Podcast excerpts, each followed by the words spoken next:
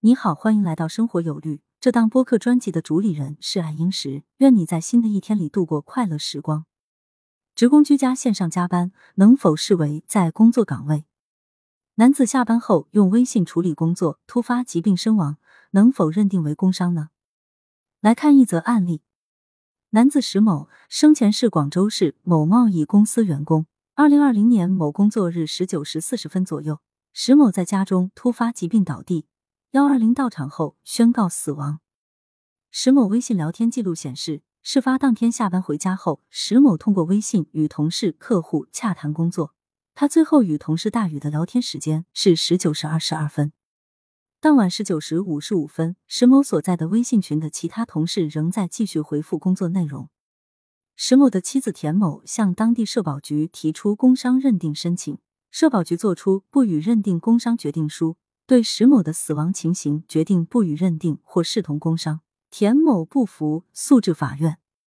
广州铁路运输法院一审认为，石某于家中突发疾病时不属于工作时间，也不属于工作岗位，驳回田某的诉讼请求。田某不服，提起上诉。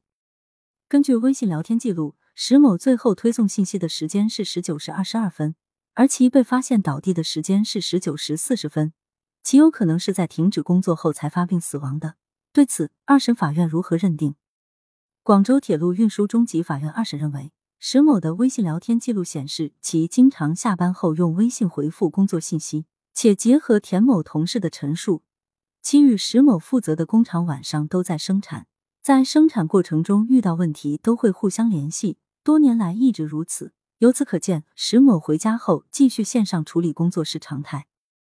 具体到本案中，事发当晚石某最后推送工作微信的时间是十九时二十二分，与其倒地时间十九时四十分存在时间差。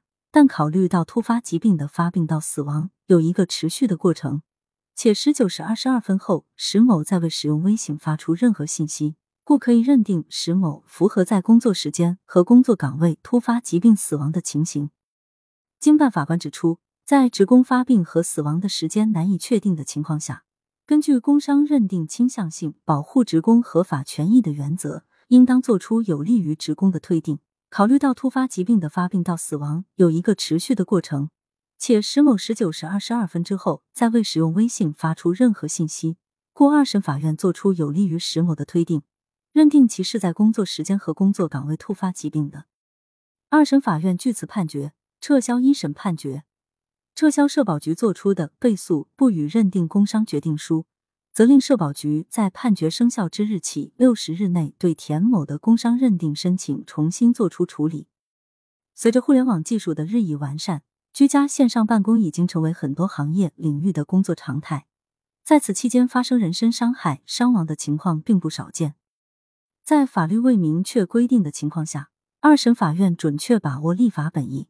认定下班后居家线上办公突发疾病死亡的情形应当视同工伤，维护了劳动者的合法权益。本案引发了另一个思考：居家线上办公如何保存和固定证据？经办法官指出，劳动者及其家属要有证据意识，保留居家办公期间的各种邮件、通话记录、短信记录、微信聊天记录等，一旦引起纠纷。某一项细微但关键的证据可能成为判决的重要依据，对此你怎么看呢？欢迎留言讨论，关注主播，订阅专辑不迷路。下期我们接着聊。